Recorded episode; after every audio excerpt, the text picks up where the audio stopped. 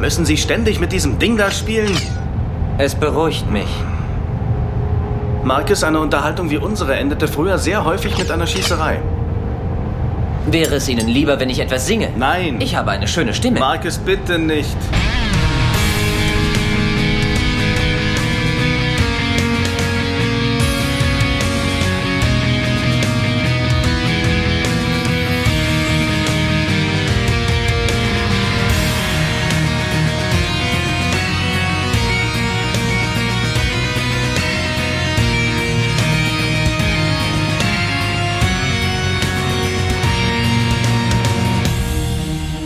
Hallo und herzlich willkommen zu Der Graue Rat, dem deutschen Babylon 5 Podcast. Immer noch dem einzigen, immer noch dem, damit auch dem besten natürlich. Und ich begrüße an den anderen Enden meiner Leitung, was ganz falsch klingt, als erstes die Dame in einem Vorort irgendwo zwischen Köln und Düsseldorf, dessen Namen ich nicht merken kann. Einen wunderschönen guten Tag, Mary. Hallo. Hallo, Raphael. Äh, ja, schön wieder dabei zu sein. Äh, wie geht's dir? Äh, bescheiden, aber äh, nicht bescheiden genug, um nicht an dieser tollen Folge zu partizipieren. Und auf der anderen Seite eben dem Tim Hallo zu sagen, immer noch in Köln. Ja, hallo euch beiden und hallo liebe Hörer. Mir geht's immer gut, denn schlechte Menschen und so, ne? Dann dürftest du ja nicht gut sehen. Aber schön mal euch beide wieder zu hören. Äh, man teilt sich ja den ein oder anderen Podcast miteinander und heute ist mal wieder Babylon 5 dran. In dieser Combo, glaube ich, echt äh, lange, lange her, oder? Ha, ich, haben wir jemals äh, im Grauen Rat in dieser Kombination überhaupt? Ich erinnere Boah, mich gerade an keine Folge. Man möge mich korrigieren. Ich habe es so, aber wenn, dann muss das im ersten Jahr oder so gewesen sein. Mhm. Das ist lange Ach, her. Damals. Ich kann mich nämlich auch nicht damals. mehr erinnern. Das waren noch die guten Zeiten. Die guten Zeiten haben jetzt angefangen, denn wir besprechen heute, und damit fange ich direkt mal an, die neunte Folge der vierten Staffel, äh, zu Englisch Atonement, zu Deutsch das Traumorakel, hoffe ich, oder der Traumonkel, je nachdem, wie ich meine Schrift hier entziffer. Orakel ist schon richtig. Ich persönlich nenne die Folge, seitdem ich sie heute nochmal gesehen habe, Gorillas im Nebel. Geschrieben hat sie äh, John Michael Straczynski, Regie führte Tony Dow. Ich, wie gesagt, ich kann meine Sauklaue nicht unbedingt lesen. In den USA lief sie am 24. Februar 1997.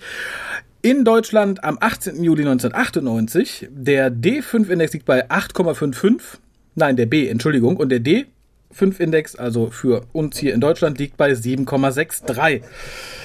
Und äh, ich weiß, welchem davon ich mich ganz eindeutig anschließen muss. Und bevor hoffentlich einer von euch äh, meinen jetzt folgenden Wortschwall irgendwann unterbricht, indem er den Inhalt in den Raum wirft, möchte ich kurz die kleine Geschichte erzählen, die dazu führte, dass ich heute hier mit euch sitze. Bitte. Denn vor einigen Tagen sagte der liebe Sascha, dass die nächste Folge ansteht, die wir aufzeichnen sollten, und ich hätte mich ja um diese Folge gerissen. Ich wollte sie ja unbedingt haben. Er würde nicht verstehen, warum aber ich wollte sie unbedingt haben. Ich habe da geguckt, welche Folge das ist. Hab kurz auf den Inhalt geguckt, dachte nein. Also, ich kann mir nicht vorstellen, dass ich diese Folge haben wollte. Ich finde mit Bari-Folgen eh mal ein bisschen langweilig und diese Folge sagt mir inhaltlich nichts. Ich hatte keine Erinnerung, ich hatte keine Idee, warum ich zu dieser Folge zugesagt habe. Es stellte sich dann tatsächlich heraus, dass ich, er hat mir leider den Beweis gezeigt im, im Facebook-Chat. Ich habe tatsächlich nach dieser Folge geschrien. Mit der ominösen Begründung aus Gründen. Mhm.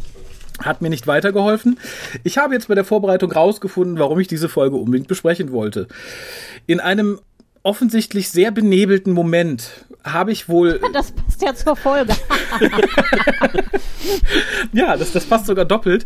Und in diesem Moment habe ich, ähm, ich äh, habe vor längerer Zeit eine alte deutsche Krimiserie komplett nochmal geguckt, nämlich ein Fall für zwei. Und dort googelte ich einen Schauspieler und fand raus, dass der gute Rainer Schöne, der in dieser Folge den Dukat spielt, in dieser Folge den Dukat spielt. Mhm. Und ich fand es so faszinierend, weil der Mann eine ganz seltsame Karriere hinter sich hat. Ähm, angefangen hat er als, als Musiker und Liedermacher in der DDR. Hat dann tatsächlich äh, für so Sachen wie ein Fall für zwei in Deutschland gedreht, ist nach Amerika ausgewandert, hatte dort Rollen bei MacGyver, Star Trek The Next Generation, Babylon 5. Dann, und das hat Sascha mir, glaube ich, erzählt, ist sein Haus niedergebrannt und er ist wieder nach Deutschland äh, remigriert und äh, hat dann so wundervolle Sachen gedreht wie das Traumschiff, lieber Tim. Da musste ich an dich denken. Ja, wunderbar. Also bisher klingt es wie ein früher Thomas Gottschalk, oder? So Haus abgebrannt, zurück nach Deutschland. Hat sich seine Frau dann von ihm getrennt? so, so genau habe ich es nicht verfolgt, aber ähm, tatsächlich hat er äh, etwas anderes gemacht, was ich total großartig finde. Er ist die Synchronstimme von William Defoe und Mickey Rook. Das ist unglaublich. Wie gesagt, ich finde es sehr, sehr lustig und das ist der Grund, warum ich hier sitze. Ich äh, hatte ein zweites TKO befürchtet. Aber worum es in dieser Folge wirklich geht, das darf jetzt einer von euch erzählen. Ich bin fertig. So, tschüss. Ja, Mary, möchtest du den Inhalt zusammenfassen oder soll ich? Warum muss ich ja nicht immer den Inhalt Weil du zusammenfassen? dich beim letzten Mal beschwert hast, du hättest ihn vorbereitet und hast mich angefahren, als ich das jemand anderem übergeben wollte. Ja, weil ich ausnahmsweise mal den Inhalt vorbereitet Ah, hatte. und Ähm, heute nicht. Genau. Äh, doch. Doch, Äh, natürlich.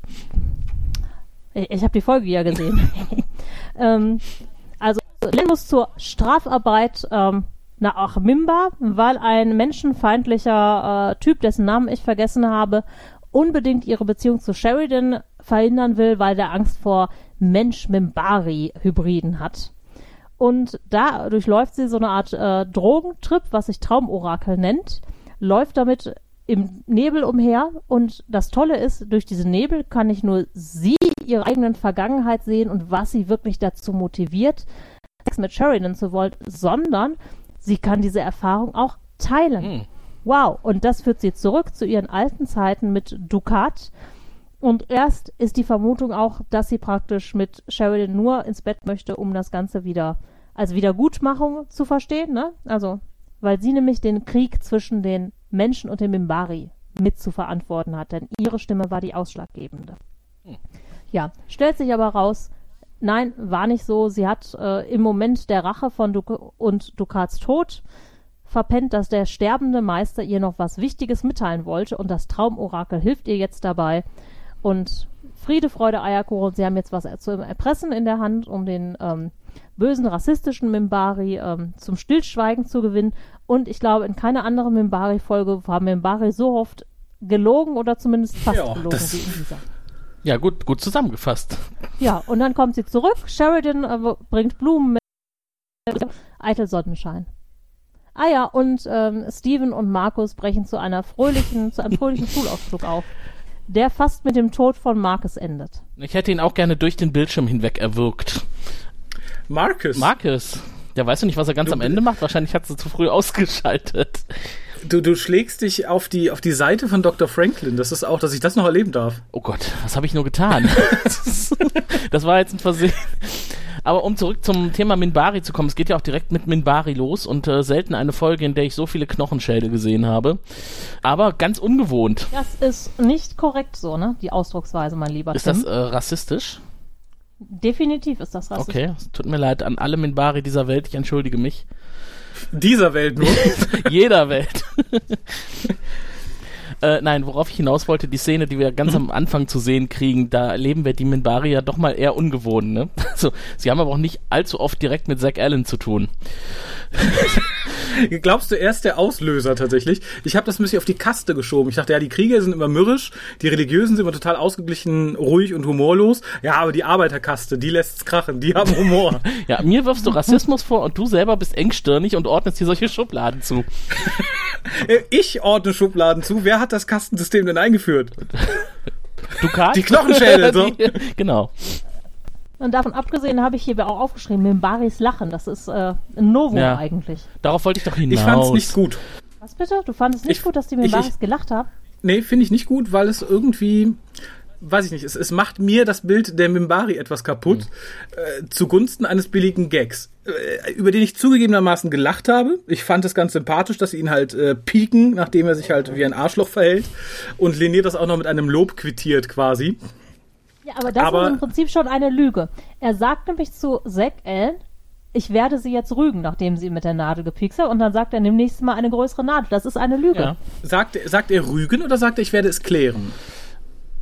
Auf Deutsch, Moment, was sagt er? Deutsch hab's sagt auf Englisch er, gehört äh, ich werde sie tadeln. Ah, okay. Ja, Also, und im Englischen sagt er auch sowas. Okay, ich, ich, Moment. ich meine, ich hätte klären irgendwie im Kopf, aber dann hätte ich es noch okay gefunden.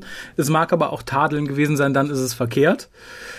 Aber äh, trotzdem sehe ich sowohl die Schneiderinnen als auch Linier in diesem Fall total im Recht. Ich finde, der gute äh, Zack äh, verhält sich wie ein Arschloch. Ja, eben. ähm, es wird allerdings gut aufgeklärt, finde ich. Also er beschwert sich natürlich die Uniform, bla bla bla. Und Lenier sagt, kann es sein, dass, dass es gar nicht an der Uniform liegt, sondern dran, dass sie ein bisschen an, in Garibaldi verliebt sind und ihn vermissen. Mhm. Und er sagt ja. Und ich finde, es ist tatsächlich eine gute Erklärung und ist für mich damit auch wieder total in Character. Mhm. Ja, also vorher habe ich auch gedacht, nee, das ist nicht Sekt, ne? Aber mhm. so passt das auf jeden Fall.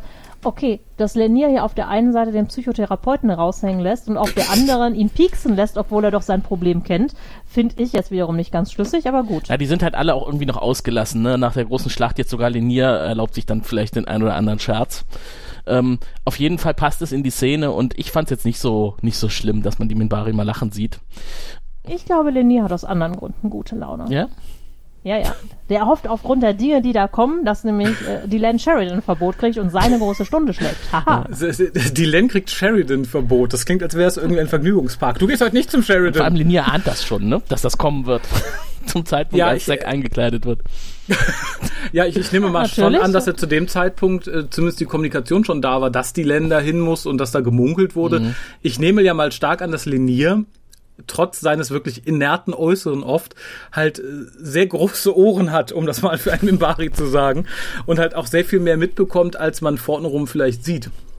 Ich meine, er ist ja auch ähm, der Moment ist das Attaché, äh, also auf jeden Fall die Hilfskraft ja. von mhm. Dylan und die würde jetzt auch keinen vollkommenen Deppen bei sich beschäftigen. Nee. Er liest vermutlich auch ihre Post.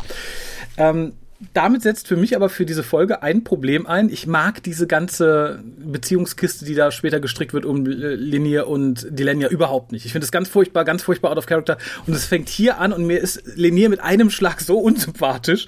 Ähm, vor allem, da kommen wir ganz am Ende der Folge noch zu, da sieht man halt in seinem Gesicht ganz eindeutig, wie sehr es ihn ankotzt, dass sie sich aus dieser Situation hat rauswinden können und wieder bei Sheridan hockt. Und das fand ich bäh bäh. Und das fängt hier tatsächlich schon ein bisschen an. Wobei ich ähm, der Folge hier nicht ganz folge, denn sie möchte uns natürlich mit dem Teaser ein bisschen schocken. Der Teaser endet ja mit diesem, haha, du wirst Sheridan nie wiedersehen. ähm, das hätte mich geschockt, äh, würde ich die Liebesgeschichte nicht furchtbar aufgesetzt finden. Äh, die, die Liebesgeschichte, die Len und Sheridan, oder? Genau, die, die finde ich gerade seit äh, den, den letzten Folgen, wo das halt wirklich sehr cheesy, sehr billig und sehr hasch-hasch mal eben irgendwie uns aufs Auge gedrückt wurde nochmal. Äh, das hat sich noch nicht gelegt und darum war ich hier nicht so schockiert. Ich dachte, ja, ich glaub's euch eh nicht, aber pff, macht mal. Also es hat sich ja nicht in dieser Folge jetzt entwickelt. In den letzten Folgen hat sich nee, das nee. ja schon aufgebaut. Es ist immerhin schon das zwei, zweimalige Miteinander die Nacht verbringen erledigt. Das dritte steht noch an und äh, also es ist schon aufgebaut worden, aber wenn man das jetzt mal insgesamt sieht, ging es doch recht schnell zwischen Dylan und, und John. Aber die beiden ja, sind halt jetzt die neuen Anführer des Universums, mein Gott, oder wollen sie werden? Ja, ja ich glaube, was mir ein bisschen quer liegt, ist halt diese, diese wirklich sehr aufgesetzte Szene kurz vorm Krieg, wo man sich noch, sich noch mal sehr cheesy hat irgendwie verabschieden müssen und bla das ist, glaube ich, das habe ich noch nicht so ganz verdaut. Und darum war es mir hier, glaube ich, relativ wumpe.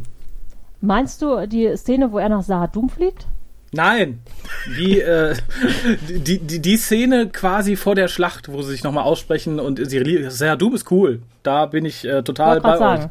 Nein, nein, aber danach kamen halt noch so ein, zwei Szenen, wo ich dachte, mein Gott, kann es, kann man es irgendwie noch mehr mit dem Holzknüppel machen? Und seitdem ist für mich diese Liebe ein bisschen tot. Hm. Oder meine Liebe zu dieser Liebe.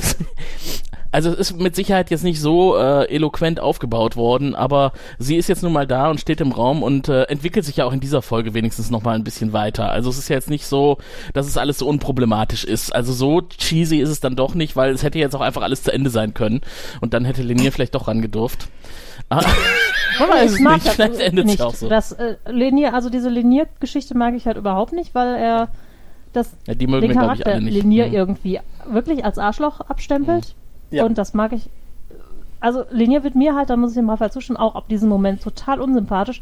Und vorher hatte er so schöne Momente, ähm, ob das die Motorradfahrt mit Garibaldi mhm. war mhm. oder auch so mhm. Ausflüge mit Marcus und und ich mag die Sheridan Dylan Sache auch in dieser Folge, wobei es in dieser Folge tatsächlich ein Hauch drüber ist. Das weiß ich wohl. Nein, aber ich bin bei Linier voll bei dir. Ähm, das wollte ich auch noch tatsächlich sagen. Ich finde, er verliert ad hoc sämtliches an positiver Unschuld, die der Charakter immer so mit sich geführt hat. Äh, und wird hier meines Erachtens, und das finde ich gerade in dieser letzten Szene dieser Folge ganz, ganz furchtbar, äh, er wirkt wie ein verlogener, neidischer, ähm, fieser Möb. Ja, definitiv. Und das, ne, also auch der weitere Verlauf der Geschichte, so wie es ausgeht, finde ich da nicht schlimm, ne? Und ich habe mir an ganz das hat so ganz viele Fremdschämen-Momente, finde ich, was so Linier angeht und sein weiteres Verhalten. Dass das aber vielleicht tatsächlich so ein bisschen over the top ist, das könnte auch daran liegen, dass JMS natürlich, wir wissen es alle, doch äh, immer versucht, auch Verbindungen herzustellen und, und Dinge auszuarbeiten, die er in der Vergangenheit schon mal angefangen hat. Und was mir also, wenn ich jetzt mal vielleicht zu einem verfrühten Fazit komme, zumindest zum Teil davon, äh, aufgefallen ist an dieser Folge, diese Parallele zwischen der Beziehung Dylan und Lenier und Dylan und ihrem eigenen Mentor. Und das hat er vielleicht einfach parallel stellen wollen, dass diese, diese Beziehungen ähnlich verlaufen. Ich meine, sogar dieser Spruch, ne, ganz am Anfang, ich kann keinen Attaché brauchen, der ständig zu Boden blickt, äh, das war ja, auch identisch eins zu eins, ne? Und äh, außer dass es damals äh, keinen bei, bei Dylan, keinen John gab, der damit reinkam oder irgendwie jemand, auf den sie hätte neidisch sein können, äh, ist das eigentlich relativ ide identisch. Echt? Wobei ich bei Dylan in Beziehung zu ihrem Mentor halt keine, keine, amorösen Gefühle in dem Sinne Auch die war doch total, äh, also Mary, hast du das gesehen? Also ich hatte schon den Eindruck, dass sie von ihrem Mentor ziemlich angetan war. Ähm, ich glaube, dass es da auf jeden Fall, also das wird in einer Szene hier relativ deutlich und eine gewisse Art von Anziehung zwischen den beiden gibt. Aber nicht, dass es wirklich eine Liebesgeschichte ist oder die Art, die in eine Liebesgeschichte mündet. Ähm, ich weiß nicht, ob ihr das kennt. Manchmal gibt es Anziehung von Menschen, zwischen Menschen, wo du weißt, das wird nie eine Beziehung, aber die Anziehung ist da. Mhm. Ja gut, das gibt's natürlich. Sowas halt. Mhm. Er ist ja auch einer der wenigen sexy Minbari mit Bart, muss man sagen. Ne? ich weiß, wir besprechen die Folge jetzt so ein bisschen sprungweise, aber da möchte ich direkt einhaken. Und zwar, Ja. wenn die beiden auf Mimba ankommen und in diesem Empfangsdreieck landen, wo links und rechts Mimbari stehen, Ja. Ist euch aufgefallen, es gibt nur so mittelalte Mimbari um die 30, 35. Mhm. Die sehen halt alle niemand, immer der sehr jung ist. aus. Ja, da ist niemand, wo, wo er gesagt hat, ähm, ja, hier ist dein gesamter Clan versammelt. Da ist nicht der Opa von der Dylan bei oder die Uroma oder irgendwie sowas und auch nicht mal eine entfernte Tante. Das stimmt. Nee, ja. das ist alles irgendwie, das sind nur die Cousins und Cousinen. Ich weiß nicht, ob die alle gestorben sind im großen Mensch-Mimbari-Krieg, aber Mimbari scheinen nur dieses Alter zu haben, außer Dukat und der ist ja Kinder tot. gab's auch nicht, ne? Ja gut, die werden zu so Clanversammlungen wahrscheinlich nicht gerufen. aber vielleicht bei der aber- Begrüßung wenigstens anwesend. Aber immerhin waren es alles echte, äh, echte Minbari-Menschenschauspieler in Anführungszeichen. 50 Statisten ungefähr. Heute würde man das ja in CGI machen. Da stehen dann drei Leute und die werden mehrfach kopiert, bis es 50 sind. Ja. Aber das war tatsächlich, Tatsächlich. diese, diese Turnhalle, die sie da zum äh, Empfangssaal umgebaut haben, die äh, war doch relativ voll. Ja, und ich finde, man sieht es auch. Sieht tatsächlich relativ wertig aus. Aber ich, ich springe mal wieder ein bisschen in die Mhm. Ja, Reihenfolge zurück. Denn was auch sehr wertig aussieht im ersten Moment, ist Jakar, der sein neues Auge bekommt. Und es ist blau, weil es eigentlich für Menschen gemacht ist. Im ersten Moment dachte ich, als sie ihm das einsetzten, ich so, ja klar, wie abgedroschen, machen sie ihm ein blaues Auge, nur dass man sieht, dass das das künstliche Auge ist. Und ich fand es so wunderbar, dass das tatsächlich angesprochen und aufgelöst wurde. Und das ist auch diese Szene, da ist mir Jakar auf so vielen Ebenen sympathisch. Also einmal, dass er sagt, bitte tun Sie es richtig rum rein, ich habe so oft in meine Seele geblickt, Ja. ist halt so dieser philosophische Touch, den ich mag. Äh, und dann, keine drei Minuten später, blitzt so der alte Jakar durch, der sagt, geil, ich kann das irgendwo hinlegen und sehe trotzdem noch, was ist, selbst wenn ich ganz woanders bin. Das wird super. Ähm, hat mir total Freude gemacht, diese Szene, so kurz sie auch ist. Ja, auch mit dem, das ist nicht meine Augenfarbe, da kommt nämlich auch wieder so dieser alte Jakar, der Frauenheld hervor. Mhm. Ja. Äh, das zieht sich durch diese ganze Szene noch, weil er natürlich, als er dann das Auge ausprobiert, erstmal unsere, äh, in die Richtung des weiblichen ähm, Arztpersonals guckt und dann auch so die Augen zusammenkneift. Und Moment dachte ich, ja, versuchst du jetzt schon wieder zu shakern, wo du sie mit beiden Augen wieder siehst? Was kann ich da mit dem neuen Auge alles anfangen? Genau. Kann es Infrarot, kann es durch Kleidung gucken. und was ich regietechnisch toll finde und äh, generell die, die, die Idee finde ich super, diese letzte Szene, in der er halt das Auge rausholt und sich praktisch damit selber Und sich anguckt und in die. Kamera lacht. Ja. Genau, ich finde es so schön. Es ist so aussagekräftig. Ähm, für mich tatsächlich eines der Highlights dieser Szene, was sich direkt ans nächste Highlight anschließt, weil das Tür und Tor öffnet für Fanfiction und Gedankenspiele, was in den Stunden zuvor passiert ist. Und ich finde es schade, dass man da nicht eine Humorfolge irgendwann drangehangen hat, die erklärt, wie Ivanova so in diesem Fahrstuhl endet. Äh, wir sehen ja bei Ivanova auch ein spezielles Accessoire, auf das ich auch gleich noch eingehen wollte. Ich wollte gerade sagen, ähm, das haben wir ja, wir haben ja die Szene davor erst, wo sie praktisch ähm, an dem, ich weiß nicht, so vorbeigeht, Ja. ne? Und sagt, sie ist auf dem Weg zu einem religiösen Festival. Da hat Bei sie dem halt diese Brasi. grünen Schärpe schon. Mhm. Ja. Und da hat sie diese grüne Schärpe um. Und das könnte jetzt doch tatsächlich wieder so eine Geschichte sein, die wir schon kennen, ne? mit, mit den Purpurdrasi und Co. Vielleicht muss sie da in ihrer Eigenschaft als, ist sie eigentlich immer noch der Leader der, der grünen Drasi? Wahrscheinlich. ja, ne? Sie hat das Tuch ja noch. Ja. Das heißt, da hat, Und man, wie gesagt, ich, hat man sich auseinandergesetzt in diesem Quartier. und ich finde es toll. Wie gesagt, es ist so eine Mischung aus, war es eine Party, war es eine Schlägerei, war es beides? Ich finde es schön. Ach, sie sieht aber irgendwie zufrieden aus, als sie dann da rauskommt. Ja, Etwas ich glaub auch, das war so derangiert. eine russische Party. Was ich mich noch gefragt Was ja auch oft eine Prügelei ist. Ja, also auf jeden Ja. Fall scheint sie, scheint sie sich amüsiert zu haben. Wa- Was bei, bei, bei Jakar mit dem Einsetzen des Auges, da wollte ich noch einmal ganz kurz drauf zu sprechen kommen, er kriegt ja diesen, diesen Stromschlag, als das Auge angeschaltet wird, ne? Und dann muss man sich auch mal vorstellen, in dem Moment, äh, du hast eine, eine leere Augenhöhle und da wird dir was reingesetzt und dann kriegst du so einen Stromschlag quasi direkt auf die, auf den Augenhintergrund. Äh, da, wo das Auge halt drin setzt in die Augenhöhle. Wie sich das wohl anfühlen muss. Unangenehmst hoch 10, würde ich mal behaupten. Ich Ja, habe gedacht, Roger K. soll sich nicht so anstellen, der ist auch schon mehrfach gefoltert worden. Das hat bestimmt mehr wehgetan. Das, das glaube ich nicht, weil ich bin mir ziemlich sicher, als der gute Dr. Franklin ihn fragt, ob denn die, die lokale Anästhesie noch wirkt, dass die schon längst weg war und er das einfach so Ja, durchbeißt. Ja, ja. Er sagt ja auch, Ich hatte die Empfindung, nö, die ist schon weg, aber er sagt, nö, nö, passt schon, machen Sie mal. Ich glaube, das war in der letzten Folge, ne, wo, wo Franklin ihm schon mal angekündigt hatte, dass er vielleicht eine Lösung hat, äh, aber dass die Augenhöhle halt nicht so optimal vorbereitet ist für dieses Implantat, was er dann da einbringen möchte. Und Chikar dann halt so ganz trocken sagt, ja, der, der Centauri Foltermeister war jetzt nicht unbedingt ein Chirurg der ersten Klasse, als er mir das Auge rausriss. sehr, sehr trocken. Ja, Jakar halt Ja, irgendwie, ne? ja. Also ich finde, die, die Seite von Jakar hätte ich, hätte ich tatsächlich nicht anders erwartet. Wa- Was ich nicht erwartet hätte in dieser Folge, ist dann in der Szene drauf, die gute Dylan im schwarzen Abendkleid Ja. zu sehen. Hätt's jetzt nicht so gebraucht, oder? So mitten am Tag vor Moment, allem. Moment, ist das ein Abendkleid? Ein Negligé, oder? Es ist kein Negligé. Es ist ist ein, ein- Negligé. Ja. Ich fand Es es sehr unnegligé. Negligé. Ja, es ist ein Negligé. Okay. Ein schwarzes das- mit tiefem dann, Ausschnitt. Dann finde ich es extra albern. Also ich finde ein Negligé, was auch fast aussieht wie ein Abendkleid, kann man sich eh sparen. In Strapsen. Hätte ich vielleicht noch durchgehen lassen. Nicht, dass ich sehen möchte. Also es ist tatsächlich nicht mein Fetisch, die gute Dame irgendwie auch nur ansatzweise nackt zu sehen. Aber äh, nee, das fand ich unaufregend. Ich fand es von der Maske vor allem nicht so ganz konsequent. Ne? Ich meine, bei JK, wenn der Oberkörper frei rumläuft, dann sieht man, dass der, der Kopf sich weiter fortsetzt, auch am Oberkörper und das sieht halt alles echt aus. Und bei Dylan ist es halt einfach ein, ein menschliches äh, Bustier, ne? Und äh, nicht vielleicht ein Knochenring, der dann da drüber verläuft. Oder irgendwie ein Knochenansatz. Also ich hätte mir da Das ein bisschen was vielleicht Außerirdischeres gewünscht. Ja, das braucht man, glaube ich, nicht. Oder eine dritte Brust oder so. Also das hatten wir in anderen Filmen. Ja, da, darum haben die Mimbari den Bezug zur Zahl 3, weil die Frauen drei Brüste haben. Das ist mein persönliches Jetzt haben wir es rausgefunden. Triluminarium. Oh Gott, ich bin allerdings ganz bei Sheridan, muss ich sagen. Ich finde diese Geste mit dem den Geliebten im Schlaf beobachten, Tratritro, finde ich in der Theorie total süß, total nett.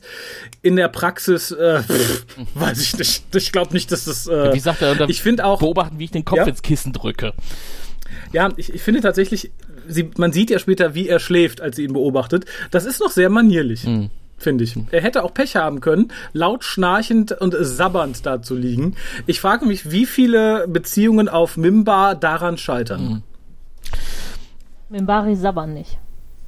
Ja, die schlafen vor allem nicht, die schlafen ja im Stehen, ne? Da läuft es vielleicht eh manierlicher einfach runter und nicht so nach links und rechts. Ja, wenn so das Kino runtersabbert, ist auch nicht schön, ne? Vielleicht machen Ja. Mimbari Spuckebläschen. Oh Gott, ja, vielleicht. Naja, Oder vielleicht ist das wie mit Oder anderen Körperflüssigkeiten, die sie gar nicht haben, wie sie ja in der Vergangenheit schon mal festgestellt haben, so Schweißdrüsen und sowas. Wobei, äh, die, Ähm. die trockenen Mimbari, die haben keinen Spaß. Sheridan hat keinen Spaß mit der guten. aber sie ist ja jetzt halb Mensch, ne? Und äh, hat diese Transformation durchlaufen. Vielleicht hat sie das ja jetzt. Mehr, mehr Flüssigkeitsdrüsen. Oh Gott, in welche Richtung hoffe geht dieser. Podcast hier naja, heute? auf jeden Fall finde ich, dass sie ihn auch mal wieder so halb anlügt, ne? Weil er ja fragt, ob es dann Mhm. einen besonderen Grund gibt und so. Und sie weicht da. Ich finde, das ist halt schon nicht ausweichen, das ist schon an einigen Stellen eher Lüge, Ja, knallhart. was sie da. Zumal sie ja vorher auch gegenüber ihren Minbari-Kollegen gesagt hat, ja, ich hab's ihm noch nicht gesagt, aber ich werde es dann heute tun. Und dann trifft sie ihn und äh, sagt ihm halt nicht die Wahrheit, sondern nur so die halbe Wahrheit. Ich muss dienstlich nach Minbar. Kann länger dauern. Sorry. Ja, sie eiert rum. Mhm. Aber, aber ich finde halt sehr schön, da- dass sie, das ist im Prinzip auch trotzdem so eine typische Szene, so, der Mann, boah, muss ich, musst du mir jetzt beim Schlafen zusehen, ich muss halt länger arbeiten und sie, ah, ich möchte aber unbedingt. Da kann ich mich reinversetzen. Cute. Aber warum trägt sie eigentlich gesagt, dieses Theorie. mitten am Tag? Ne? Sie kündigt sich doch für den Abend an. Er sagt, ich muss heute Abend länger arbeiten und es geht erst ab sieben und die treffen sich da gerade um 15 Uhr oder so und sie steht da so. Äh, Ja, um, um ihm mal zu zeigen, was er in, ach so. Was ihn so erwartet. Ah, Appetit So, und anregen. genau. davon abgesehen möchte ich sagen, ich kenne mehr als genug Frauen, die, wenn ihr Partner irgendwie vorbeikommt, auch nachmittags sich schon ins Negligé oder in Raphaels Schrapse schmeißen. Ah. Du kennst komische Also, Leute. Nein, das sind ganz viele Frauen, die machen das, um ihren äh, Freunden, Liebhabern, sonstigen in den Gefallen zu tun. wenn, die wissen, der kommt nur fünf. Minuten, um kurz mit mir zu quatschen und geht dann wieder. Hat die sich danach wieder in ihr, ihr Gewand gebrasselt oder hat sie den Rest da so gesessen? Ja, vor allem, finde ich halt ja, unschlüssig. vor allem später äh, hat sie das ja auch gar nicht mehr an, das Negligé. Ne? Sie sitzt ja in vollem Ornat neben dem Bett. Also Sie hat ja auch gesagt, sie würde sich noch fertig machen. Ne? Vielleicht war das ein, ist das ein Übernegligé, um. oh Gott, vielleicht trägt sie das sie immer sich- drunter. immer. Gott. Das ist halt, sie war einfach nur noch nicht richtig Ach angezogen. so. Und sie hat gar nicht gemerkt, Ja, dass sie damit sexy aussieht. Oder aussehen soll. Will. Darf. Ach, egal. Genau. Versehentlich. Ja. Ähm, ja, dann sehen wir tatsächlich, was Sheridan noch, noch hart arbeiten muss, bevor er sich beim Schnarchen beobachten lässt. Er sitzt mit Franklin zusammen, das ist harte Arbeit. Um das mal wieder klarzustellen. Ähm, ich, ich fand tatsächlich die, die Unterredung sehr praktikabel kurz. Also ich glaube, da hatten wir Ja, langweiligere stimmt. Unterredungen über unwichtigere Themen, die weniger auf den Punkt kamen. Ähm, und ich mag diese Szene und ich mag auch, was sie impliziert und ich mag auch, dass die Szene halt richtungsweisend ist für das, was mit den beiden Figuren jetzt erstmal passiert. Ich finde es aber sehr komprimiert einfach. Ja, wir müssen einfach irgendwie dahin. Äh, da nehmen wir ein Schiff, das dauert zweieinhalb Wochen. Du bist der Bodyguard auf Wiedersehen. Mhm. Ich so, okay, dann haben wir jetzt richtungsweisend, was wir erwarten dürfen für den Handlungsfaden um diese beiden Figuren demnächst. Da hätte ich mir ein bisschen mehr gewünscht, weil ich halt im Folgenden ganz wild das Gefühl habe, dass dieser Handlungsstrang um die Len einfach ganz furchtbar künstlich aufgebläht wurde, um zwei Drittel der Folge einzunehmen. Na, Ja, der Rest der Folge ähm, hatte auch nicht wirklich so viel Gewicht, ne? Also das Nee. sind halt nur diese Einzelszenen.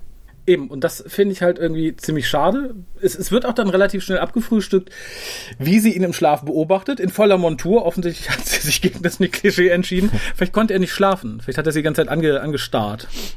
Wobei du jetzt eben gerade in der Szene davor noch hättest sagen können, dass äh, Franklin anbietet, nach Sheridans Vater Ausschau zu halten, wenn sie eh schon auf dem Ah, ja, Mars sind. Ne? Äh, Das ich vielleicht nochmal ganz wichtig, weil ISN war ja so freundlich und hat äh, auch im Fernsehen nochmal klargestellt, hier, es gibt da diesen Vater, ne, und dem, dem geht's halt auch nicht so gut. Und das lehnt Sheridan ja ab, weil wenn mit dem irgendwas sein sollte, also das, was ISN da gesendet hat, das muss ja eine Falle sein, ne? Wenn er anfängt nachzufragen, dann bringt das äh, das Psychor und andere Regierungsorganisationen auf die Fährte von den beiden. Da bin ich aber auch äh, voll bei ihm. Ja. Also ich muss sagen, das, das riecht dermaßen irgendwie nach, nach Bait. Mhm. Da finde ich die Entscheidung vollkommen richtig. Äh, Dass er noch so nachsetzen muss, dass die Sheridans alles Kämpfer sind, finde ich, ist halt so Ja. amerikanische Heldenverehrung. Mhm. Ne? Mein Vater hat schon im Krieg gekämpft, der... Das hätte ich tatsächlich nicht gebraucht. Also ich finde es, je nachdem, wie man transportiert wird, auch äh, zweieinhalb Wochen in einem Raumschiff auf den Mars zu fliegen, relativ heldenhaft. Wie wir auch später noch erfahren werden, ist das auch ein ganz schönes Opfer. Ja, das stimmt. Ähm, Übrigens, dann in, in dieser sich- Szene, ja. da wo du gerade gesagt hast, ne, ähm, die Len sitzt äh, in vollem Ornat neben Sheridan, der schläft. Äh, ist euch das mal aufgefallen, dass äh, in solchen Szenen, wo man Menschen im amerikanischen Fernsehen schlafen sieht, die immer perfekt auf dem Rücken liegen? Und da frage ich mich doch wirklich, äh, bin ich der einzige Mensch, der nicht auf dem Rücken schläft, oder ist das einfach nur deswegen, damit man die schön ins Gesicht filmen kann? Das ist, damit man die schön ins Gesicht filmen kann und das ist ähnlich wie in amerikanischen Filmen, wenn die beiden Menschen beim Sex dann aus, nach dem Sex auseinandergehen, die schon immer komplett in ähm, Decken eingehüllt Mhm. sind. Ja, oder irgendwie komischerweise noch Unterwäsche tragen, durch die man hat durchpimpern können. Wobei das ändert sich ja gerade. Es gibt ja jetzt diverse neue Produktionen bei Netflix und Co. Da äh, wird dann keine, keine Decke mehr vor die entsprechende Situation gehalten. Ah, aber das ist auch schon im deutschen Fernsehen angekommen. Ja? Im Ich Traumschiff? durfte letztens einen Fall für zwei einen dicken, dicken Penis angucken. Ach. Da hatte ich auch keinen Spaß dran. Welche Folge war? Lass mal. Ein Fall für zwei, waren wir nicht schon bei Rainer Schön? Ja, eben. Ja. Ähm, was ich dann tatsächlich ein bisschen, Gott. ein, ein bisschen auch in, in Story sehr einfach gestrickt finde, ist das Verhalten von Lenier, sowohl hier, bevor sie fliegt, indem er sagt, so, ich komme einfach mit. Okay, das kann ich noch schlucken. Sie ist äh, erst ihr Attaché, hm, ne, aber dass das nicht abgesprochen war und sie sich da quasi überrumpeln lässt. Dasselbe passiert aber um das ein bisschen vorwegzunehmen, ein paar Szenen später nochmal, weil er einfach mit in dieses Traumding reinwandern Mhm. darf. Ich, ich fand, das ging auch ein bisschen zu selbstverständlich, weil sie ist da quasi vor Gericht in Anführungszeichen. Nö, aber ich nehme da, ich nehme, ich nehme mein Attaché mit rein. Das, ähm, Na gut, zwischen den So, beiden aber, besteht. aber es scheint ja so zu sein, dass man sich den aussuchen darf, der mit in dieses Traumding reinkommt. Ja, er ist ja. Und Äh, Lenier hat da ja auch schon seine Klamotten an, diese weißen. und er hat ja auch die Rolle entsprechend angenommen. Er ist ja der, der Begleiter und Wächter in, auf dem Weg äh, zur Erfahrung. Aber dass, äh, dass sie das so gemacht hat, denke ich mal, das liegt halt einfach daran, dass sie mit Linier sehr vertraut ist und deswegen war auch diese Auseinandersetzung nicht sehr lang, wo er ja zufällig äh, vor dem Quartier von Sheridan gewartet hat, bis sie da drin fertig ist, um sie dann hat abzupassen. Ne? Genau, weil sie hat ja jetzt nicht sehr stark Widerstand äh, gezeigt, um ihn auf der Station zu lassen. Insofern war sie froh, dass, dass er sie begleitet und dann war es, denke ich, auch klar, dass er den ganzen Prozess bis zu Ende mit ihr durch, durchlebt. Ja, Das ist ja dann auch eine Spiegelung von dem, wie Dylan und Ducat Ja. Mehr oder weniger zusammen waren. Ja, genau. Dann sind wir auf Minbar in der Riesenhalle, ne? Da, ich bin noch vorher, ich bin auf Mimba draußen und finde die CGI für Mimba tatsächlich mal ganz schön. Da hatten wir Ach. schon sehr viel simplere. Ich finde die diesmal tatsächlich ähm, komplexer und damit auch sehr, sehr viel ansehnlicher. dazu habe ich mir notiert, das Matte Painting fand ich ziemlich armselig. Das Minbar Matte? Painting. Ja, äh, weil das ist ja irgendwie so diese Standardansicht von Minbar. Wobei es gibt auch noch die mit dem Wasserfall, ne? Aber das ist was Bewegtes. Das hier war eher was, was Stehendes. Äh, weiß nicht, also hat, hat schon irgendwie ein bisschen sehr matschig gewirkt, oder? Welche CGI wirkt bei Babylon 5 nicht matschig? Aber ich fand halt, es war mal ein bisschen mehr los. Ansonsten haben wir halt diese, diese 0815 Kristall-Ansicht, die er sich halt auch ganz oft wiederholt hat. Hier haben wir halt zumindest ein bisschen mehr Struktur und die Felsen, auf die das Ganze gebaut ist. Ich fand es halt tatsächlich mal angenehm mehr Mühe gegeben, da ein bisschen mehr zu zaubern als nur Kristalle. Ja, also ich hatte mir notiert, es sieht nicht so haben. echt aus, aber Bitte was? Wenn die nun mal viele Kristalle haben. Dann dürfen die trotzdem auch mal andere Sachen haben. vielleicht gibt's auch Crystal Gems. Das kann Wer sein. weiß. Aber die äh, äh, Vorbereitungshalle oder die Empfangshalle, in der sie sich dann treffen, da wollte ich doch nochmal drauf hinaus. Ihr erinnert euch vielleicht an den Podcast der äh, Graue Rat, als es darum ging, dass der Thronsaal der Centauri relativ armselig wirkt, ne? Ja. Also im Grunde wie, wie eine Garage, in die so ein paar Kulissen reingeworfen wurden. Äh, dagegen wirkt jetzt äh, die, die Halle der Minbari doch sehr opulent. Und da habe ich, mich- hab ich mir auch gedacht, warum äh, hat man nicht denselben, dasselbe Studio auch für die Centauri verwendet? Oder haben es die gerne kuschelig, so wie Hobbits oder sowas? Da war gerade ein Sportfest. Genau. Aber schön, alles in weiß und ocker gehalten. Unsere vielen Statisten, ja. Die Dreiecke durch die Gegend tragen. ohne alte Menschen, ohne junge Menschen. Um dich nochmal zu zitieren, so quasi, wenn die halt viele Dreiecke haben, dann sollen sie es Ja. auch durch die Gegend tragen. Ähm, ich fand vor allem wirkte es ganz gut im Kontrast zu dem, was dann folgte, nämlich die Szenen in der Nebelkammer, die halt sehr leer wirkten und sehr neblig und sehr dumpf. Und ich fand den, den, den Kontrast ganz schön, dass du erst viele, viele Leute hast in dieser Halle, die halt sehr belebt wirkt, und dann quasi nach dieser Übergangsszene, wo sie das Zeug saufen, quasi Stille im Nebel. Das finde ich wirkte ganz, ganz cool. Ja, ich mag auch diese Szene, wo die aus dem Kelch trinken. Und wie der Kelch Mit diesem schönen Doppelkelch. Genau, wie der Kelch da rausgenommen wird. Dieses kleine Wandschränkchen, das ist nämlich sehr kompliziert zusammengebaut mit ihren Dreifachtüren, die auseinanderfahren müssen, damit man drankommt. Und dann steht dieser wartende, dampfende Kelch da drin. Also hat mir zumindest was die Kulisse angeht gut gefallen. Deckt sich dann auch später mit der großen Tür, die geht nämlich auch dreifach auseinander. In Dreiecksform, in Quadratform und in runder Form. Ah. In jeweils unterschiedliche Richtungen. Also der kleine Schrank geht genauso auf wie die große Tür. Nett gemacht. Toll. Ähm, helft mir mal auf die Sprünge, weil ich persönlich hatte so einen kurzen Aha-Moment, als man halt in der quasi ersten längeren Vision ähm, die, die Ratskammer sieht. Haben wir schon mal die Oberansicht dieser Lichtkegel gesehen, die wir hier sehen? Wir haben so eine Fahrt oben vom Dach quasi runter bis dahin, wo sie alle stehen. Das mit dem Stehen kam mir total bekannt vor. Diese Oberansicht mit der Kuppel allerdings noch nicht. Und die fand ich tatsächlich sehr schön. Du meinst jetzt, äh, wo der Rat der Grauen Ich sich glaube, die trifft? hatten wir noch nicht. Genau.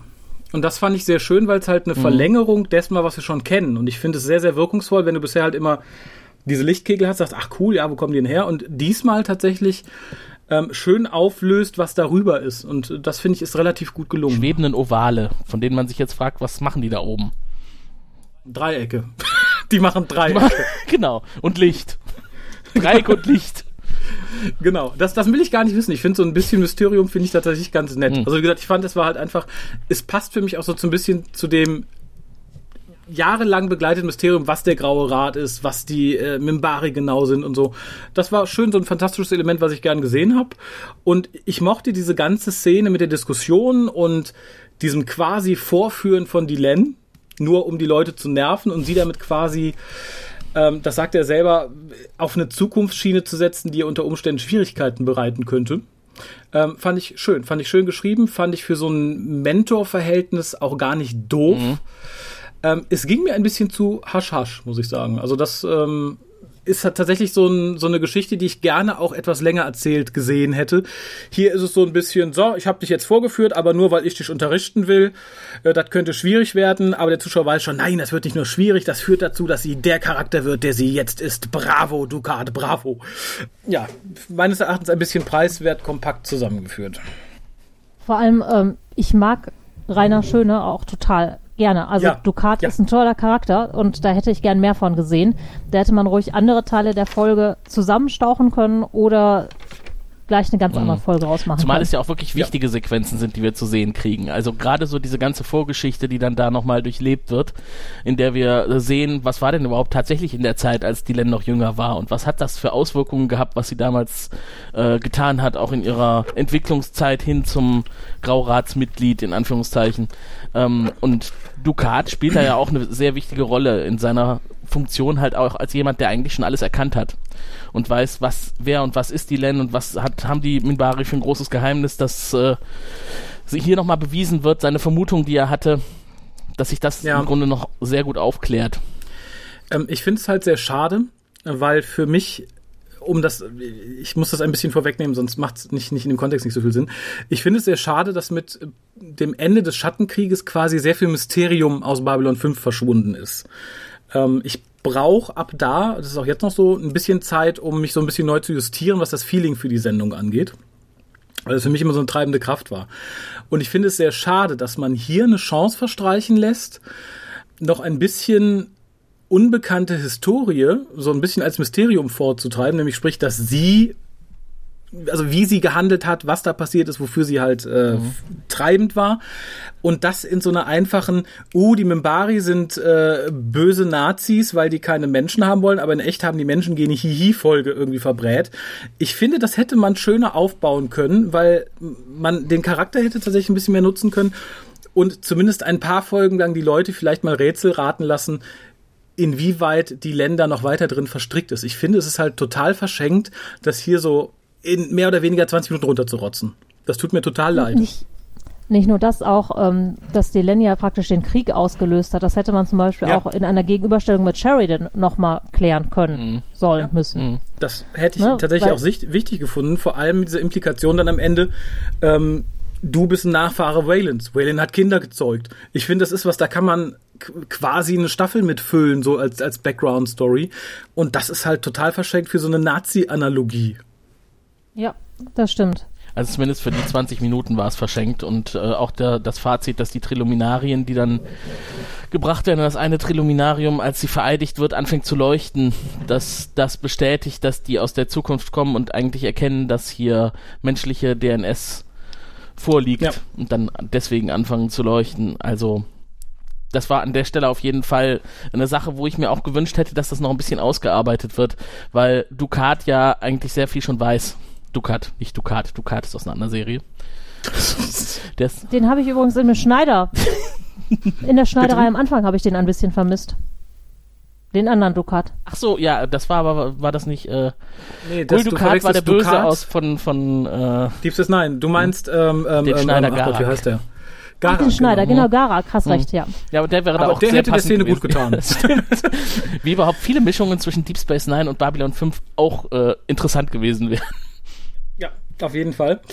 Ähm, was ich ganz schön fand, ich weiß nicht, ob es schon hier ist oder in, in einem Rückblick eine Szene später, dass man in der Schlacht, die man dann sieht, ähm, die Seelenfängerschiffe sieht, Mhm. die ja äh, Ducat praktisch einsammeln wollen. Ich finde es großartig. Es wird nicht lange irgendwie erwähnt oder sonstiges. Einfach, dass man es zeigt, finde ich, ist so sorgsam. Ich finde es, ich habe Ja. mich richtig gefreut. Ja, genau, die haben wir schon Ja, kennengelernt. in dieser Folge haben wir ja so ein paar ähm, Rückgriffe auf Sachen, die schon vor einiger Zeit passiert sind. Ja. Das finde ich wirklich schön, wie sie das mit den Soul Huntern gemacht haben. Und ich weiß gar nicht mit was noch. Irgendwas anderes war da noch. Aber egal. Was äh, in der deutschen Version, in der deutschen Übersetzung ganz schön war, es gibt ja diese Szene, in der äh, die Len quasi wieder zu Verstand kommt und merkt, dass das nicht so ganz optimal war, dass sie jetzt äh, vor Wut und Schmerz befohlen hat, alle Menschen zu töten und den Krieg ausgelöst hat. Der Minbari, der dann auf sie zukommt und ihr halt erklärt, dass äh, dass äh, mehr Krieg jetzt notwendig ist und dass die Minbari wütend sind und, und vor Zorn rasend sind, der hat die deutsche Stimme von Jordi LaForge. Ah, okay. Also Charles Rettinghaus. Äh, nachdem man das einmal mitbekommen hat und sich einmal äh, vorgestellt hat, wer das ist, äh, hört man auch nichts anderes mehr. Man hört nur noch LaForge. Ich finde übrigens sehr gut, dass dieser eine, ich weiß nicht, ob der von der Kriegerkaste ist, der dann hinterher mit Dylan auch spricht und sagt, wir können da jetzt nicht mehr zurück, es ist jetzt ein heiliger Krieg, Mhm. äh, dass er dann aber trotzdem noch sagt so, wir hätten auf ähm, wir hätten vorher Dukat mit den hören Menschen, sollen, Genau. wir hätten genau vorher mit den Menschen Kontakt aufnehmen sollen. Ähm, was ich allerdings für mich als Zuschauer ein bisschen schade fand, weil es wieder so vom Timing her für einen Arsch war und auch für mich dafür spricht, dass es hätte irgendwie in mehreren Folgen erzählen sollen, ist dieser Moment, der uns natürlich als schockierend verkauft werden soll. Da seht, die Len hat den Krieg ausgelöst. Sie war die Triebfeder. Und dann kommt ein Schnitt und wir haben direkt die Szene, wo sie sagt, ach ja, nee, hm, war vielleicht doch keine so gute Idee. Das finde ich schade. Man hätte den Charakter vielleicht mal für eine Folge als, oh, die ist ja eigentlich böse irgendwie oder hat eine ganz schlimme Fehlentscheidung getroffen, ohne sich Gedanken zu machen, stehen lassen können. Das direkt drei Sekunden später zu relativieren, hat mir wehgetan, tatsächlich.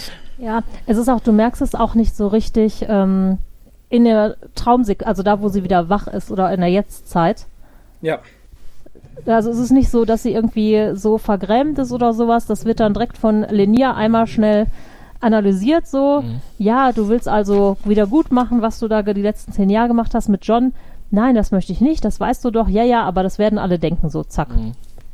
Ja. Das ist halt so ein gesagt, bisschen, ähm, Es ist halt sehr einfach, es ist halt sehr Gesicht. einfach gehalten und es zeigt halt, dass JMS diesen Charakter Dylan als, als sehr guten Charakter positionieren will für die ganze Serie und auch so, wie es weitergeht, äh, eigentlich nicht möchte, dass da jetzt ein großer Schatten drüber schweben wird. Ich meine, genauso war es ja auch mit dem Kommt das eigentlich noch oder war das schon, äh, dass das John auf die, ähm, äh, dass das Sinclair, ach nee, das, das wird noch kommen. Da rede ich mal lieber jetzt nicht weiter drüber. Okay. Ähm, oder dass er in das mit seinem eigenen Kampfflieger in das ähm, Minbari-Raumschiff geflogen ist. Ist das schon passiert oder kommt das noch? Ich weiß es gerade gar nicht genau. Weil dadurch hat er ja auch den ersten Kontakt mit den Minbari hergestellt. Oh, das weiß ich gar nicht mehr. Hat noch mehr Auswirkungen. was, das ist mit Sinclair. Das war Sinclair, genau. Genau, ja, Das- das, müsste aber doch schon passiert sein. Sonst wäre Ach, doch das klar. Ganze in der, um die über Babylon 4 gar nicht so Ach passiert. genau, sonst wäre auch die Valen-Geschichte jetzt gar nicht möglich. Ja, ah, ja, ja, ja, ja, okay, deshalb. okay. Falscher Dampfer. Nee. So, ähm, Ähm. ich könnte mir vorstellen, dass diese Geschichte vielleicht auch hätte länger ausgewalzt werden sollen, wenn das von der Zeitplanung mit der vierten Staffel anders gelaufen wäre. Mhm. Ja. Ne, Also, dass das vielleicht noch in die fünfte Staffel reinziehen sollte. Also dafür ist JMS eigentlich ein zu guter Geschichtenerzähler, als der, dass Ja. der sowas nur aus Gründen von Dylan soll gut sein, so schnell ja, wegsischt. verpatzt. Ja, ja genau. der äußere Einfluss. Ähm, das ging mir tatsächlich mit eben der Auflösung nämlich ganz genauso. Ähm, man sieht ja zwei oder dreimal diese Szene, wie Ducat gerade stirbt in ihren Armen und noch was brabbelt. Und mir war von vornherein klar, dass es was unglaublich Wichtiges sein muss, wenn man uns das zweimal so vor die Nase hält, ohne dass wir es hören. Hätte man das über mehrere Folgen strecken können, wäre es vielleicht sogar interessant gewesen, dass man den Rückblick mal gesehen hätte, gemerkt hätte, er hat ja irgendwas Nettes gesagt, da hätte man sich keine Gedanken drüber gemacht. Dadurch, dass man mir das jetzt dreimal so quasi vor die Nase hält, sagt, guck mal da, der redet, du hörst es nicht, guck mal, der redet. Und dann wirklich diese Auflösung, dass ihr das aufgeht, ach, das habe ich damals nicht gehört, ich gehe jetzt zurück in die Nebelkammer, da kann ich dann genauer zuhören, was ich tatsächlich schon absolut absurd finde, weil die Kammer ja quasi nur ihre Erinnerungen wieder aufbereitet. Und sie hat es nicht gehört. Ende aus, sie macht da ja keine Zeitreise. Ähm, Finde ich in dieser geballten Menge noch viel schlimmer. Hätte man das über mehrere Folgen gemacht und gesagt, okay, ja, ne, da hier durch Tiefenentspannung und die Rückkehr in diese Nebelkammer kann sie das jetzt doch irgendwie noch verarbeiten und hören. Geschenkt. So ist es tatsächlich aus dem Hut gezaubert. Und vor allem finde ich diese Lösung, ähm, die ist eigentlich, die hat so eine Gravitas zu sagen, passt mal auf, der hatte Kinder und hier gibt es ganz viele Nachfahren und jenes und dieses und auch du bist ein Nachfahre von Waylon, bla bla bla. Das hat halt irgendwie so eine Größe, wo ich sage, ja, da hätte man ganz viel draus machen können und damit einfach nur ein guck du dover Nazi, du bist selber halb Neger-Plot draus zu machen, finde ich ganz furchtbar. Ähm, ja, vor allem, mich hat das unheimlich erinnert, äh, könnt ihr euch noch an Dogma erinnern? Also im Prinzip ist das ja, Jesus war auch noch verheiratet Mhm. zwischendurch, hatte Kinder in seinen Jahren, die nicht in der Bibel erwähnt sind und du bist Ja. ein Nachfahre. Ja, Ja. Ne, das ist ja im Prinzip das. Also Valen ist ja im Prinzip der Jesus der Bimbari und ne, da ist Ach, Jetzt können wir sogar noch eine Ja. Beziehung zu Dan Brown herstellen. Die Rosenlinie. die Nachfahren von Jesus leben noch. Die Nachfahren von Valen leben noch. Ja, aber genauso ist es Ja. tatsächlich. Guck, was Dan Brown draus gemacht hat. Ein, ein Epikum sozusagen. Und hier wird es Das ist eben so eigentlich auch in ein Epikum, Minuten. was JMS hier aufgebaut hat, aber er handelt es etwas sehr schnell ab. Also gerade diese Geschichte, dass den Minbari ja immer so wichtig ist, dass ihre Rasse äh, unbefleckt bleibt und, und rein bleibt, ähm, dass das eigentlich nie äh, war. Ne? nee, das, Das- war nie so. dass zwei. Drittel der Minbari gar nicht ich rein sind, in Anführungszeichen. noch sehr peinlich finde, ist dieses Händchen halten und dieses von Dylan, guck noch mal näher hin oder hör genau zu. Ja. Ja. Wie funktioniert dieses komische Träumen? Was? Ist das eine Gemeinschafts-Selbsthypnose oder ne, halb telepathisch? Ich habe keine Wir Ahnung. gerne Ich ein Technical bisschen- Manual von Babylon 5. Vielleicht sollte man das auch nochmal neu auflegen.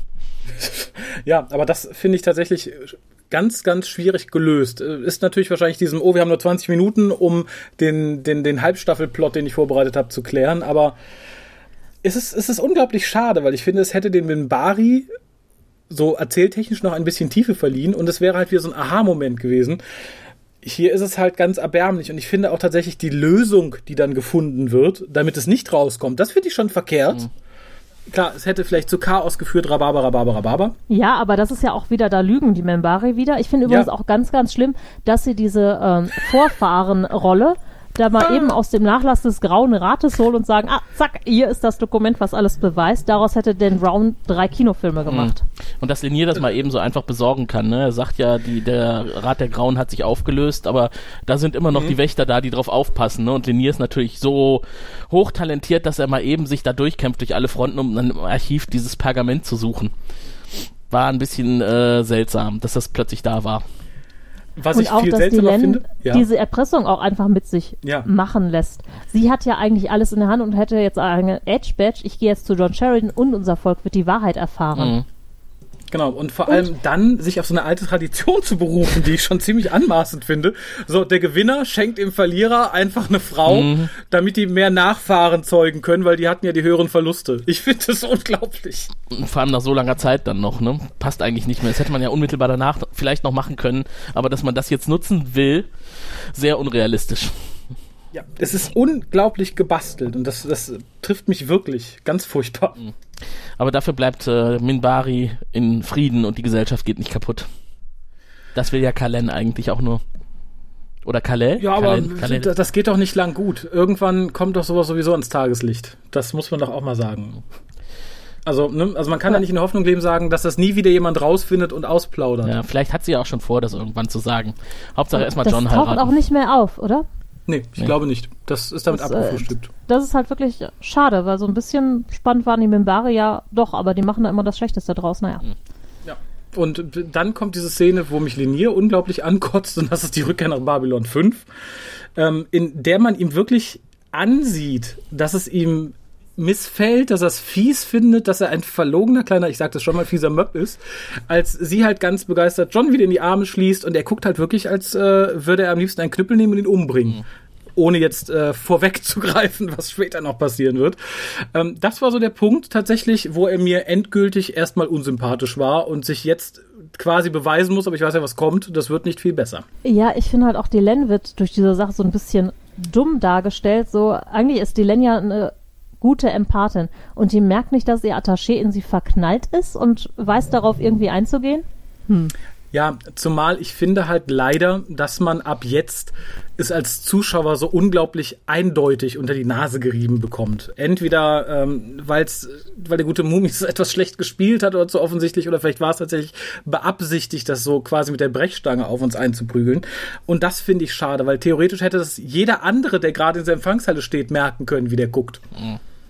Geschweige denn Sheridan. Ich frage mich halt auch, ob das Plot ist, der von Anfang an drin war oder den JMS irgendwie nachträglich so reingefudelt hat. Weil er dachte, oh, das sagen, geht jetzt alles zu leicht. Ich, ich würde sagen, nachträglich reingefudelt, weil ja auch die Geschichte mit, mit den mit Kindern äh, ursprünglich nicht existierte. Zu irgendeiner sehr viel älteren Folge hat er wohl online geschrieben, sehr ausdrücklich, dass Waylon nie Kinder hatte. Ähm, musste dann aber nach dieser Folge etwas zurückrudern und sagte, ja, nee, nee, nee, das ist jetzt so Kanon, wie es da ist. An den Newsgroup-Eintrag wird sich später nie wieder jemand erinnern. Insofern gilt das, was man on-screen zeigt, was mir sagt, dass er das erst relativ spät, glaube ich, in, in seine Welt eingefügt hat. Ich habe überlegt, was passiert, wenn du diese Sache twitterst. Oder Sascha das twittert. Das wäre bestimmt lustig. und dann habe ich auch noch überlegt, was hatte er dann sonst mit Dylan vor? Hatte er sich das Ganze zwischendurch mal überlegt oder? Hm. Naja. Hm. Ich wir werden es nie erfahren. Ich denke mal, es war nicht alles zu 100% ausgearbeitet. Das hat er ja auch gesagt. Ja. Aber ich habe vielleicht noch ein ganz interessantes Trivia an der Stelle. Ne? Wir haben ja kürzlich, äh, wir haben ja eben gerade darüber gesprochen, dass Ducat der einzige Minbari ist, den wir kennen, der einen Bart getragen hat. Nein, nicht der einzige. Nein. Wir hatten doch irgendwie Dral. schon Dral war, der, war der andere. Ja. Stimmt. Es ist aber sehr ungewöhnlich, hatte ich, glaube ich, in dem Zusammenhang auch gelesen, was ich sehr lustig finde. Mhm. Denn ich frage mich, haben die so einen starken Bartwuchs wie wir Menschen und sind so dienstbeflissen, das wirklich immer ganz glatt abzurasieren? Oder musste der wirklich lange züchten und vielleicht kon kontemplativ irgendwie Barthaare beten? Wir haben doch gelernt, dass die Minbari sich äh, nicht duschen oder mit Wasser waschen, sondern nur eine Lotion aufschmieren und dann dadurch gereinigt werden. Wahrscheinlich werden dadurch auch die äh, Haarfollikel versiegelt. Ich habe einfach mal die Lotion die am Kinn weggelassen. Die duschen mit Enthaarungscreme, ja, also, genau, ja? wahrscheinlich genau. ist das. Also nicht nur Enthaarungscreme, die kann alles, diese Creme. Kann halt auch genau, Die, die enthaart, macht sauber. Ja, es ist so eine Art äh, Trockenshampoo, in Anführungszeichen. Ein Trockenshampoo, das ist auch sehr schön in Bezug auf die Mimbari, die keine Körperflüssigkeit haben. Ja, schönes. Aber da ist um das mal auf die Spitze zu treiben, das heißt, Sheridan kann sich äh, in, in den amorösen Stunden auch nicht damit behelfen, zum Shampoo zu greifen, um für ein weniger Reibung zu sorgen. Na, vielleicht hat er ja ein eigenes. Na, ich möchte ja nicht sagen, aber Sheridan ja. hat damit die wenigsten Probleme, ne?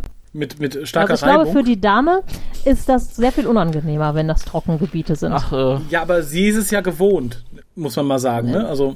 Das, ich glaube, dass das bei denen dann anders funktioniert, nehme ich mal an. Vermutlich. Das wurde nie ausgeweitet. Wir wissen halt, Jakar ist ein Beuteltier. Wir wissen von den sechs Penissen, aber wir wissen nicht, ähm, was die Mimba so treiben, oder? Vielleicht, das ja, möchten wir wahrscheinlich im Detail an, auch gar nicht wissen. Die bestäuben sich vermutlich im wahrsten Sinne des Wortes. Kaputt. Vielleicht machen die das wie die ähm, in Avatar, diese, diese Wilden mit irgendwie äh, Verknotung von Schädelknochenfragmenten und übertragen dadurch ihre Erbsubstanz. Oder so ähnlich. Das hat gerade dazu geführt, dass ich Avatar noch viel weniger sehen möchte als bisher. Ach, hast du noch gar nicht gesehen? Nee. Ah.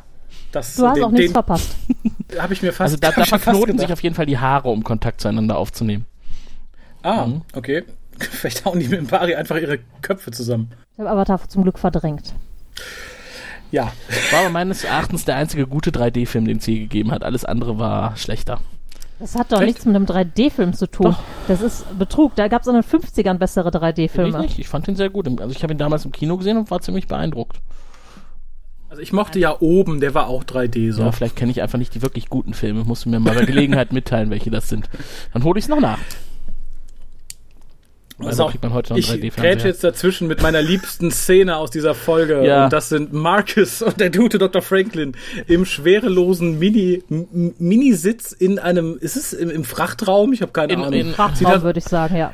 Es sieht aus, als hätte man ihnen einfach zwei Sitze in äh, eine Luftschleuse geschweißt, so haben wo sie sich gemacht. hinsetzen können.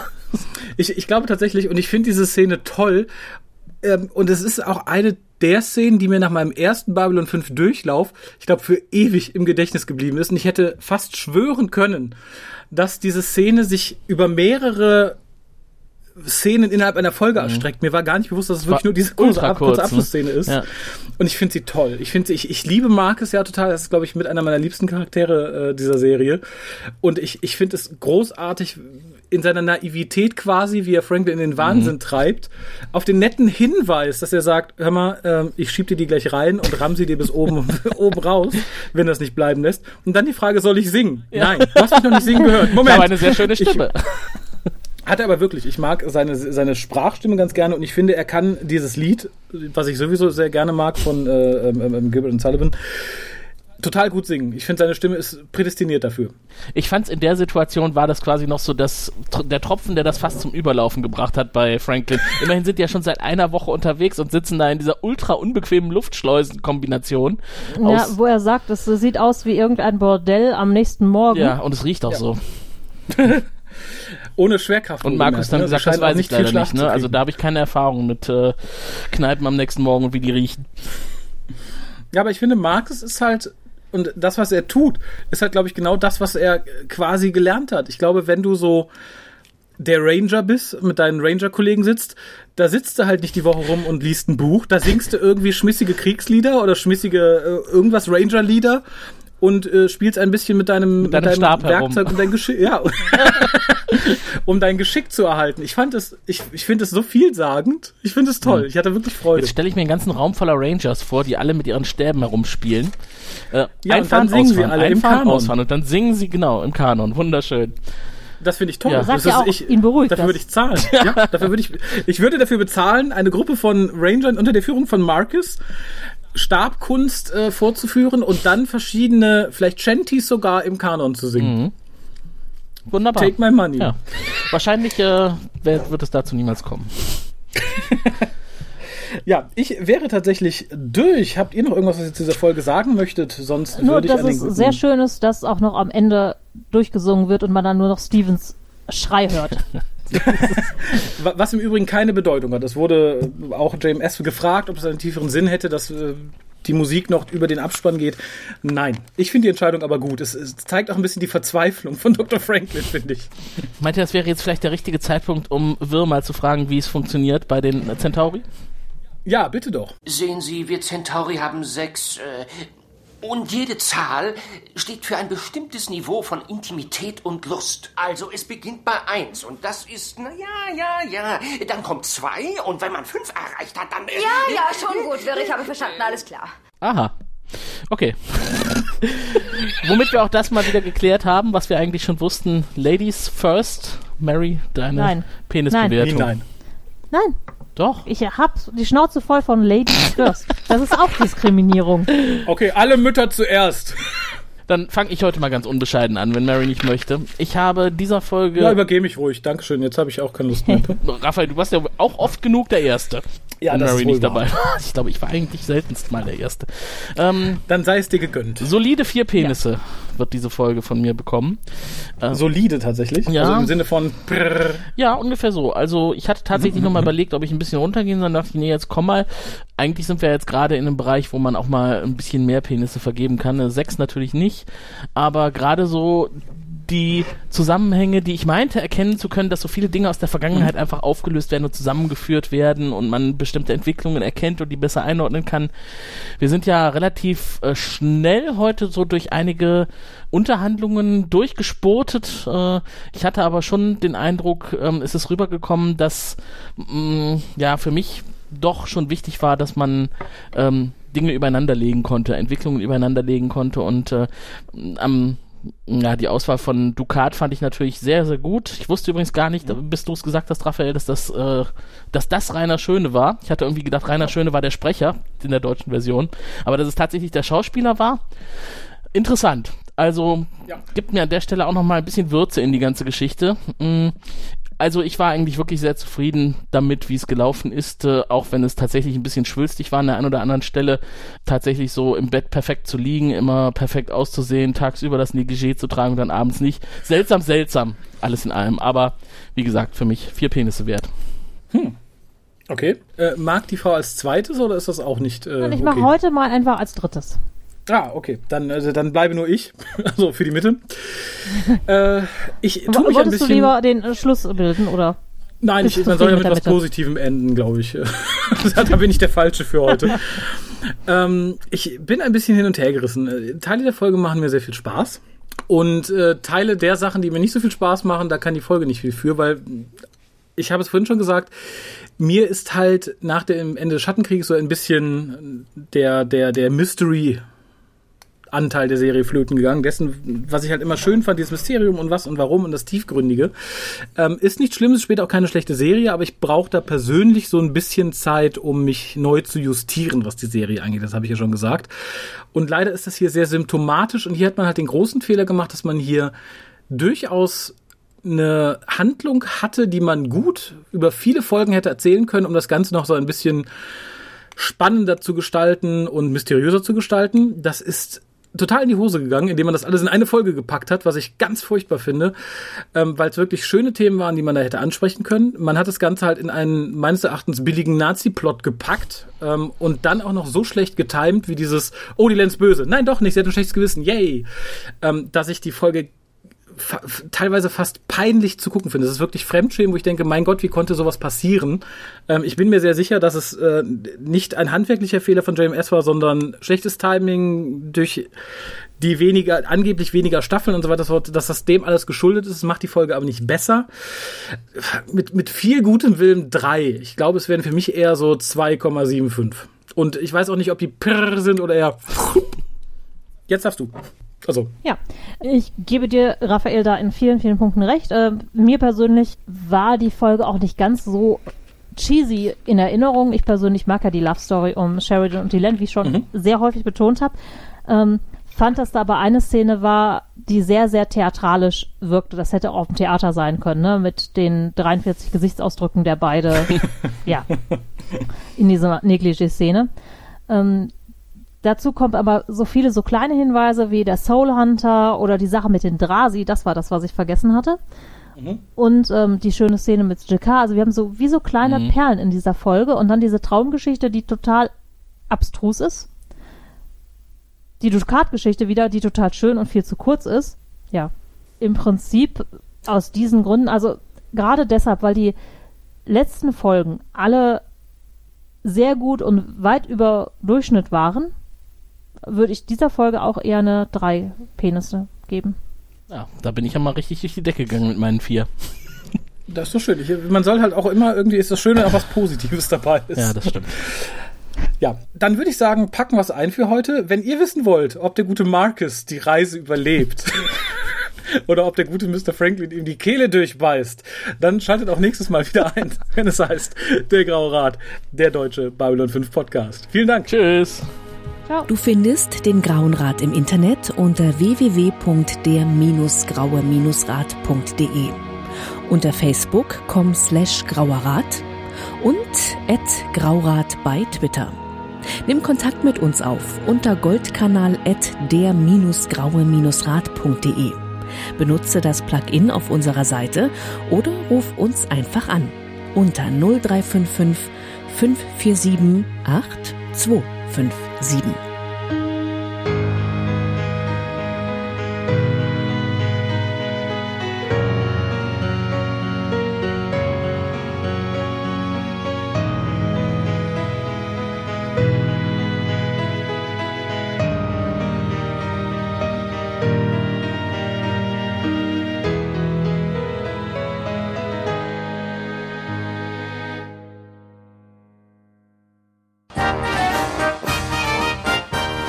Produktion des Podcast Imperiums.